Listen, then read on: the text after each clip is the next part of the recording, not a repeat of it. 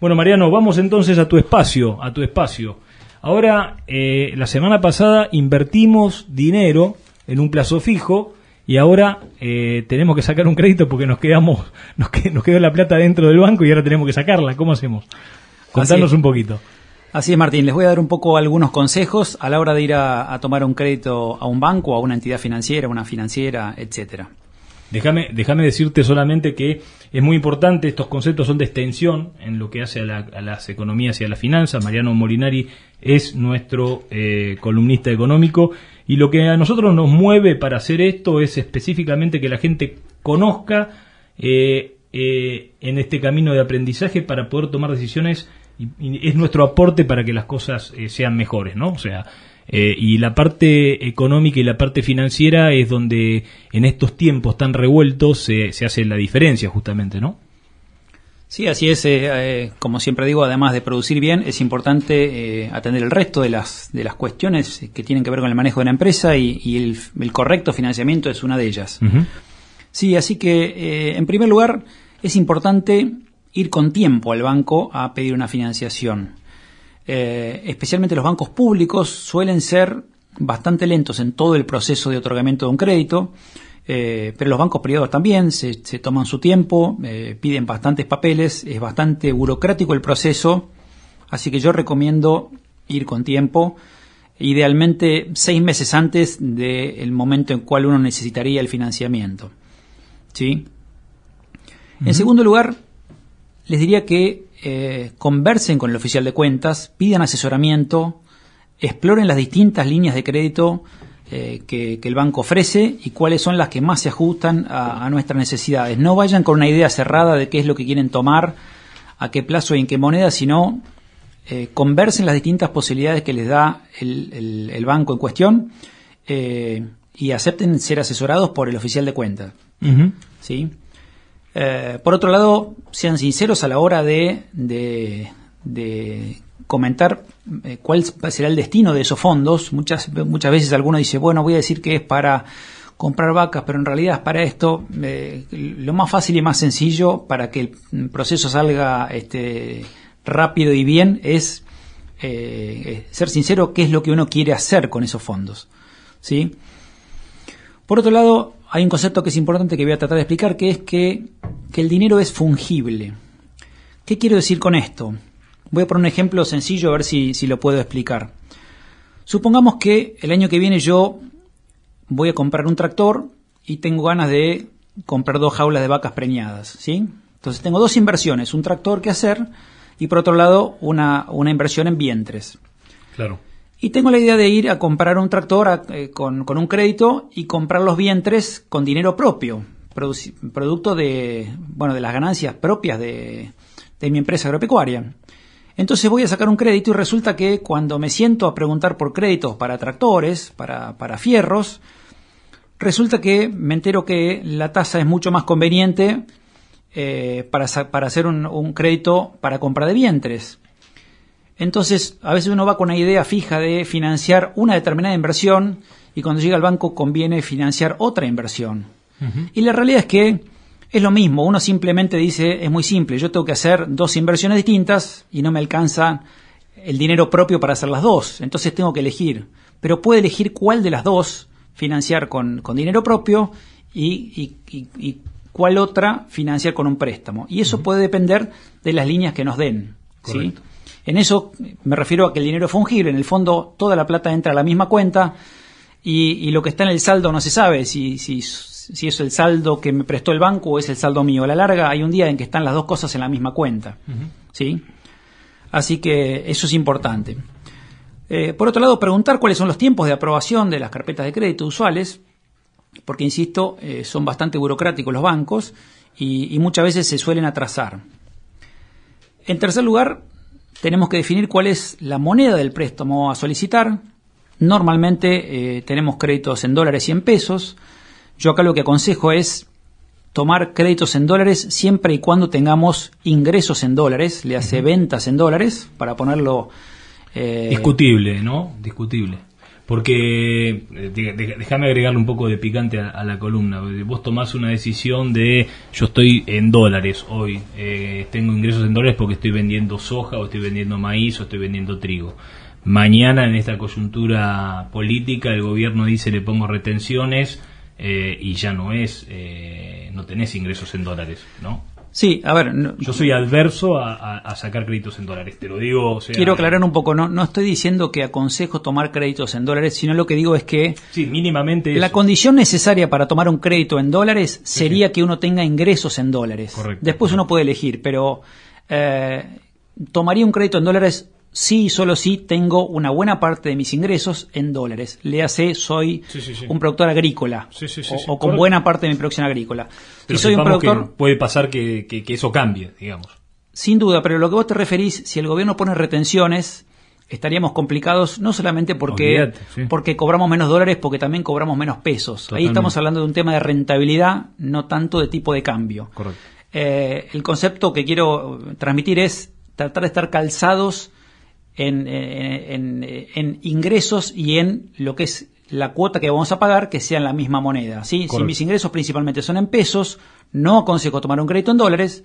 Si, mis ingresos son principalmente en dólares, ahí puedo elegir tal vez tomar un crédito en dólares a tasas muy bajas o tomar un crédito en pesos y si llega a haber una devaluación, bueno, puedo quedar mejor parado. Perfecto. Disculpame la interrupción, María. No, no hay problema. La idea es que, conversemos un poco. Eh, bueno, una vez que tenemos más o menos definida la moneda, podemos preguntar la tasa. La tasa puede ser fija o puede ser variable. Eh, en momentos de tasas altas conviene tomar una, tasa variable porque este, la tasa después puede bajar y si es variable podemos tener una reducción de tasa.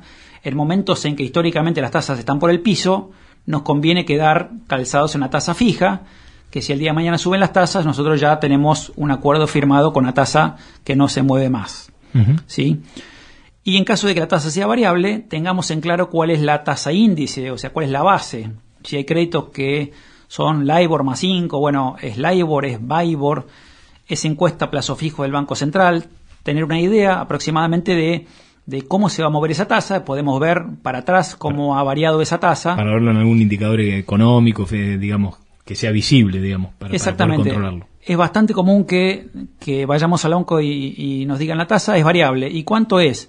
Y es el 32%. Bueno, hoy es el 32%. Es tasa Vibor más 8. Ahora, ¿cuánto es el spread? En este caso es 8. ¿Y cuánto es la tasa Vibor hoy? Hoy está muy alta, está muy baja. Podemos mirar para atrás y tener una idea de cuánto puede llegar a variar esa tasa. Hay algunas tasas que en casos de, crisis financieras se, disparan muy fuerte y otras como las tasas de plazo fijo que son muchísimo más estables. Entonces preguntemos cuál es la tasa índice en caso de tasa variable.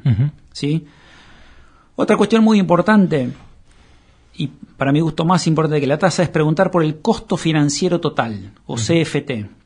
Existe una ley en Argentina por el cual cuando uno da un financiamiento tiene que publicar el costo financiero total y por supuesto cuando uno va a pedir un crédito le tienen que poder decir cuál es ese costo financiero total. Ese costo financiero total incluye además la tasa de interés que hablamos recién, los costos que te exigen de seguros, por ejemplo, si es un prendario y uno compra un tractor, bueno, el seguro de ese tractor, las comisiones de originación, comisiones iniciales que te puede cobrar el banco, todo lo que tenga que ver con el costo financiero, todo lo que el banco te va a sacar en términos de rentabilidad para el banco, y que es mucho más transparente que la tasa de interés. Es bastante común que los bancos escondan un poco eh, la tasa de interés y cobren otras comisiones. Eh, yo he visto casos en el cual cuando uno pregunta por la tasa, la tasa parece muy baja, hablamos de tasas de 15% en pesos, y cuando va al costo financiero total superan el 30 o el 35%, más de 15 o 20 puntos de diferencia. Y lo que hay que mirar realmente es esto, es el costo financiero total, que es incluye todo el costo eh, por tomar un préstamo. Asignación del crédito, comisiones, etcétera, digamos, un montón de cosas que están. Existe. Te, tiran, eh, digamos, por ahí lo que suena atractivo para la adquisición, para la toma del crédito es la tasa y de repente tiene muchos costos encubiertos. Exactamente, los bancos lo hacen justamente porque la gente pregunta, eh, los clientes preguntan cuál es la tasa y no, no preguntan la pregunta correcta, que es cuál es el costo financiero total. Y eso da una mucho mejor idea de lo que realmente estamos pagando. En siguiente lugar, tenemos que preguntar las garantías y saber hasta qué punto estamos dispuestos a, otorgar garantías. ¿Es un crédito prendario? Bueno, si estamos comprando un tractor, es lógico que nos prenda el tractor. Ahora, si estamos tomando un crédito para retención de vientres y nos exigen una garantía hipotecaria del campo, hay que ver si estamos dispuestos a hipotecar el campo para comprar una o dos jaulas de vacas. Hay quien estará y hay quien no estará. Cada uno evaluará hasta dónde está dispuesto a, firmar una garantía o no. ¿Sí? Eh, y también está el caso en el que podemos utilizar eh, como garantía una SGR. A veces no estamos dispuestos a, firmar una hipoteca, por ejemplo, pero podemos usar un instrumento que es tomar una garantía de una SGR, que es una sociedad de garantías recíprocas. Algún día podemos explicar un poco mejor. Eh, Sería como un seguro, ¿no? Que es esta figura. Sí, es, es otra empresa, una empresa muy grande que te asegura a vos y entonces el banco queda cubierto, el, banco ya no está corriendo el riesgo de crédito eh, con vos como cliente, sino con, esta empresa. Hay cuestiones eh, fiscales eh, que hacen que estas empresas quieran asegurar a una pyme o a un productor agropecuario, digamos, y entonces se usa esto, esto normalmente encarece un poco el costo del crédito, puede costar el 1, el 2, el 2 y pico por ciento, eh, tener este seguro de la SGR, pero con esto uno podría saltar la valla de, del tema riesgo crediticio. ¿Sí? Eh, también tenemos que preguntar el costo de precancelación, algo que casi nunca preguntamos. Eh, en Argentina ya hace muchos años que existe una ley que dice que si se cumple más del 25% del, del plazo total del crédito, ya no se puede cobrar una precancelación pero eh, antes del 25% sí el banco puede cobrarnos un costo de precancelación. Si estamos comprando un tractor, difícilmente querramos precancelar, pero a veces uno saca un crédito para capital de trabajo o saca un crédito porque hoy lo necesita, pero de repente se da un ingreso de fondos inesperado y, no quiere puede, y quiere, precancelar el crédito y resulta mm. que tiene una comisión muy alta y no conviene hacerlo. Entonces termina pagando intereses cuando no necesita hoy financiarse. Correcto. ¿Sí? Eh, y dos puntos más, cuando nos pidan proyecciones, es normal que los bancos nos pidan un poco proyecciones de, eh, de cuánto vamos a sembrar, cuánto vamos a cosechar, eh, y proyecciones financieras en general. No, no exageremos en esto. un analista de, de, riesgos hace esto muchas veces por mes, lo sabe muy bien. Yo trabajé cuatro años como analista de riesgos, y conozco bastante cómo es esto. Eh, y no tiene ningún sentido exagerar y poner que nuestra empresa va a ser la más rentable del mundo porque eh, eso salta a la vista muy claramente.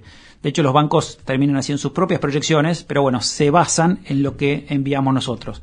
Tiene más seriedad si hacemos las cosas como realmente creemos que van a ser y no exagerando proyecciones. correcto.